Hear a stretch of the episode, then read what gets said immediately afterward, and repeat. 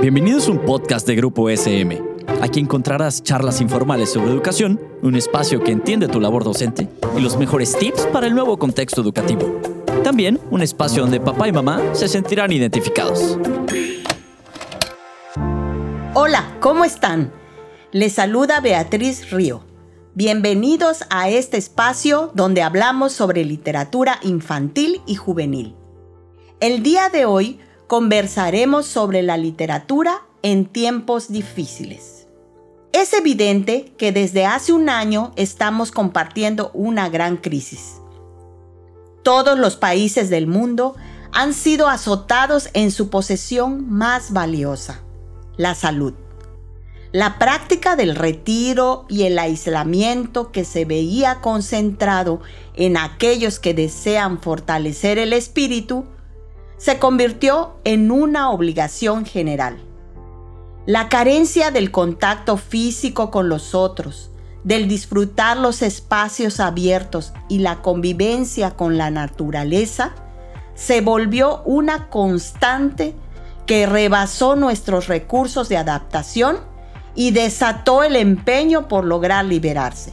Sin embargo, esto no disminuyó ni erradicó los desastres naturales, ni los conflictos de migración y otras experiencias traumatizantes por las que pasan muchos seres humanos en diferentes sociedades.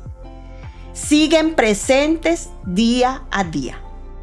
Y no podemos dejar de mencionar la existencia de otras situaciones difíciles, las que se hallan en lo íntimo, como son el duelo, el sentimiento de soledad o de abandono, y esto me recuerda el caso de James, protagonista del libro La serpiente de piedra de Berly Doherty, un adolescente que teniendo pleno conocimiento de haber sido adoptado, un buen día se instala en su mente un pensamiento obsesivo.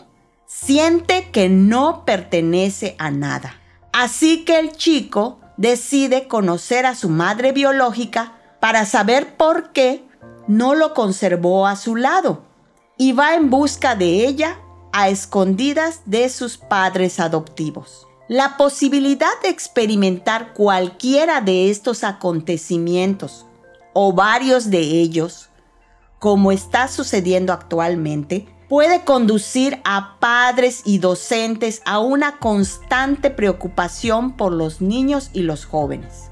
Ser adultos conscientes de la carga emocional que acarrea el enfrentar dichos sucesos, aunado a la responsabilidad de que en algún momento les corresponderá explicar estos fenómenos emocionales y sociales a hijos o alumnos, los mantiene en un estrés latente.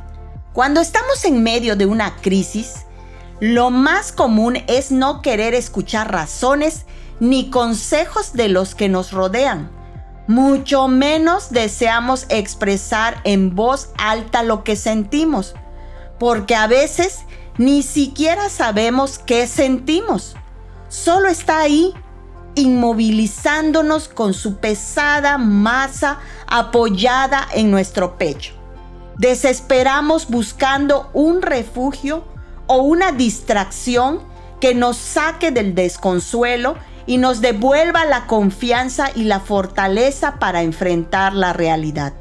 Hace poco conocí a un joven que vive en la Ciudad de México y es mediador de lectura me platicó cómo después del sismo del 2017, un grupo de ellos, confiando en el poder resiliente de la literatura, salieron a las calles llevando libros para regalar a todos los que apetecieran reconfortarse con la lectura.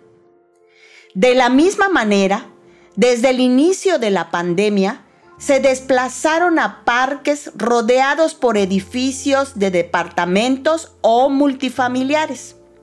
Ahí, equipados con bocinas y micrófono en mano, leyeron cuentos en voz alta para los niños y jóvenes que desde sus ventanas salieron en compañía de sus padres a escuchar los relatos.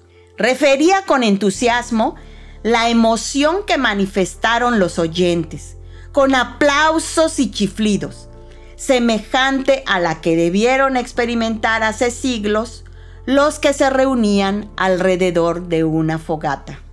Esta es una muestra de que no estamos solos, que en medio de nuestra desolación hay quienes no permanecen impávidos, que desde el interior de eventos adversos surgen estos comportamientos prosociales y de cooperación que reavivan el ánimo y nos motivan a hacer lo mismo. Resurge la capacidad de implicarnos emocionalmente en las actividades de la vida personal, social y también en la profesional, donde motivación y emoción van de la mano renovando nuestra actitud positiva.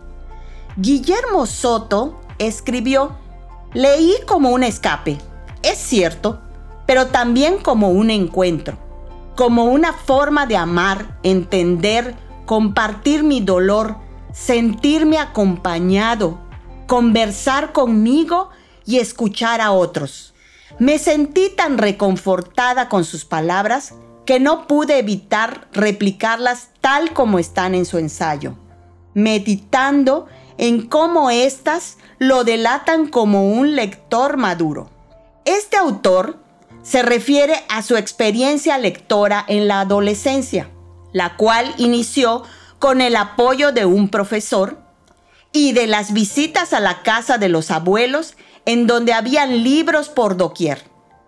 Lo que me recordó a Michel Petit cuando dice, un mediador sabe cómo brindarte atención cálida y delicada, considerarte como un sujeto y prestarte atención, disponibilidad y confianza en tu creatividad. Que se encuentre allí con sus preguntas, sus dudas, su estilo, su cuerpo, que observe de manera detallada lo que sucede durante las sesiones y que encuentre en cada contexto obras que resuenan.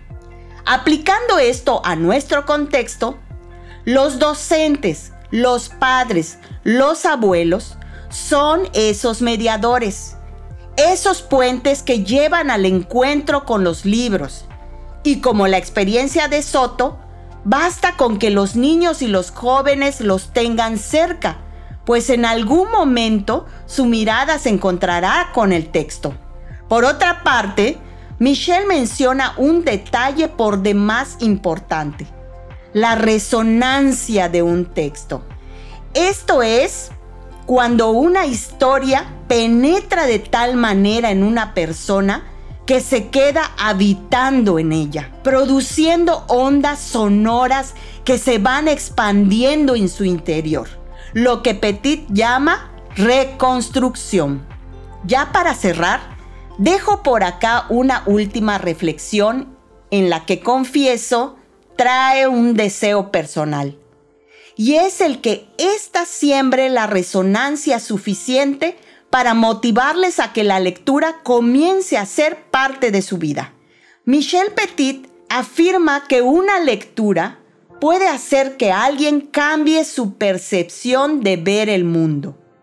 Que hay lecturas que transforman nuestra mirada y que luego de revisar sus páginas nos devuelven a la vida con una nueva posición, con nuevas ideas, nuevas preguntas y opiniones. Lecturas que además nos abrazan en su calidez y profundidad, enriqueciéndonos. Hasta aquí nuestro episodio de hoy. Muchas gracias por acompañarnos y nos vemos en una próxima emisión.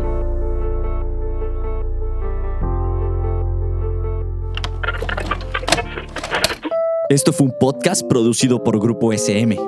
No olvides suscribirte al podcast para que no te pierdas ninguno de los episodios. Síguenos en nuestras redes sociales y nos vemos la siguiente semana.